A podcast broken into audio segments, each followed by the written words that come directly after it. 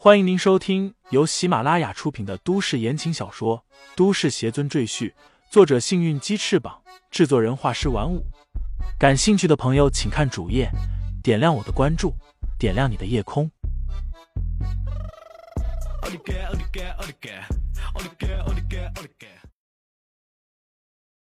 第九十六章，有何不敢？众人面面相觑，一脸的惊愕。这时，一阵狂风陡然吹来，风力极大，将众人吹得东倒西歪，甚至连旁边停着的吉普车都吹翻了。几个没有抓牢的保镖直接被卷上了天，随后不知去向，想必是凶多吉少。待风静止下来，众人发现陆王旁边站了一个衣服破旧的年轻人，正是之前拒绝透露陆王行踪的李承前。魁梧立即掏出枪，指着李承前。冷声道：“你想干什么？别碰我们的路！你们的路！”李承前摸了摸鹿王被锯断鹿角的伤口，冷冷说道：“这鹿王乃是天地间难得出现的灵兽，它不归任何人所有。”何仙家惊疑不定的看着狼藉一片的营地，难以置信的暗道：“刚才那阵怪风是怎么回事？难道是他？”冯少宝见李承前穿的破破烂烂，便趾高气扬的站出来，指着李承前问道：“你是什么人？当地的猎户吗？我告诉你，这些人是受政府保护的，你赶紧滚蛋！”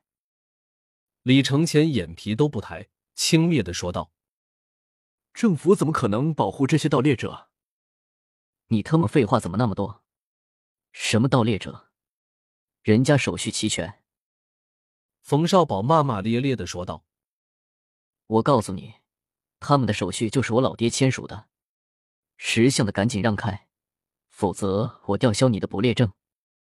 当地的猎户都需要办理捕猎证，否则不能随便在森林里捕猎，所以捕猎证相当于猎户的命根子。”本以为李承前会害怕，谁知李承前不为所动。一挥手，将陆王身上的锁链震碎，柔声对陆王说道：“你孩子在那边等你，去吧。放心，这些人不会再抓你。”陆王扑棱了一下脑袋，拔腿就向森林跑去。何县家焦急的叫道：“我的路，我的路啊！”魁梧咬咬牙，将枪口对准了陆王的腿，就要开火。李承前如鬼魅一般出现在他的面前，一手捏住魁梧的手枪，金刚锁住的枪身顿时被他捏得弯曲变形。魁梧这一枪硬是没打出去。他之前已经知道李承前力道惊人，但绝对没想到李承前竟然连枪都能捏弯，这手上至少有上百斤的力道。魁梧也不是普通人，他立即抽出腰间的战术匕首。直刺向李承前抓枪的手背，李承前并不躲闪，任由魁梧锋利的匕首刺在自己的手背上，结果那匕首竟然刺不进去。你，你到底是什么东西？这次连魁梧也感到恐惧了。李承前并不答话，伸手一掌印在魁梧的胸口，魁梧顿时就倒飞出去。身体狠狠的撞在一块凸起的巨石上，竟将那巨石都震碎了。何仙家已经看傻了，他望向魁梧，只见他的胸口深深的凹陷下去，正不断的往外吐着血沫子，眼见是不活了。现场其他人也愣住了，有几个抬枪向李承前射击，也被李承前随手解决，其余人再也不敢轻举妄动。李承前竖起双指。将一团灵气真火丢进那一堆鹿角上，火光冲天而起，片刻间将鹿角吞没。我的鹿角，我弟弟还要靠它治病啊！何仙家发出一声惊天的尖叫，向那堆燃烧的鹿角扑过去，结果被几个手下死死拦住。该死的，你完了！冯少宝也惊呆了，他一边退后，一边丢没有营养的狠话。我回去就让人把你的捕猎证吊销，让你以后喝西北风。到现在，他还以为李承前是普通的林间猎户。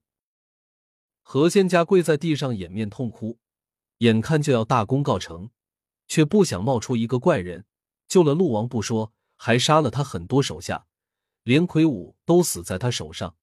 现在又一把火烧了弟弟的救命药，何仙家心里好恨。他瞪着通红的眼睛，死死的瞪着李承前，阴毒的大喊：“你敢不敢告诉我你的名字？”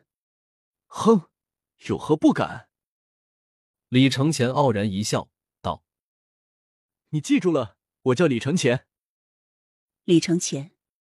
何仙家嘴里反复念着这个名字。心头燃起复仇的火焰，他知道有李承前在这里，他是无论如何也抓不到陆王了。于是他站起身，抹去眼角的泪水，冷声说道：“李承前，你记住，无论你逃到天涯海角，我何家都不会放过你。”何仙家的眼中闪着冷酷的光芒，说道：“二十四小时后，你的名字将会登上杀手之家的刺杀名单。”你就享受这最后的快乐时光吧。说罢，何仙家一摆手喊道：“我们走。”李承前一脸淡然的看着何仙家带着人开着车远远驶去。何仙家只是一介凡人女子，虽然她威胁要杀了李承前，但李承前根本没把她放在眼里。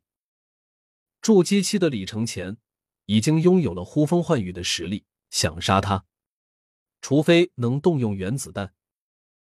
回到山谷，李承前看见鹿王带着小鹿正趴在他日常修炼盘坐的高台上等着他。王源已经把东西都收拾好，见李承前回来，忙过来关切的问道：“李大师，你没事吧？我听到好多枪声。”“没事，子弹现在伤不了我。”李承前摆摆手，走到陆王面前。陆王现在的样子颇为凄惨。原本王冠一样威武的鹿角已经残缺不全，仅剩下一小半。李承前又倒出一颗血灵丹，递给鹿王，让他吃下去，安慰道：“鹿角没有了可以长出来，而且你是母鹿，一般都不长角的，你已经够特殊了。”鹿王显然对李承前的安慰不感冒，只是闭着眼睛一心一意的吃药丸。鹿王留在李承前身边不肯走。似乎还在害怕，李承前也不好离开，便又留了下来，多住了几日。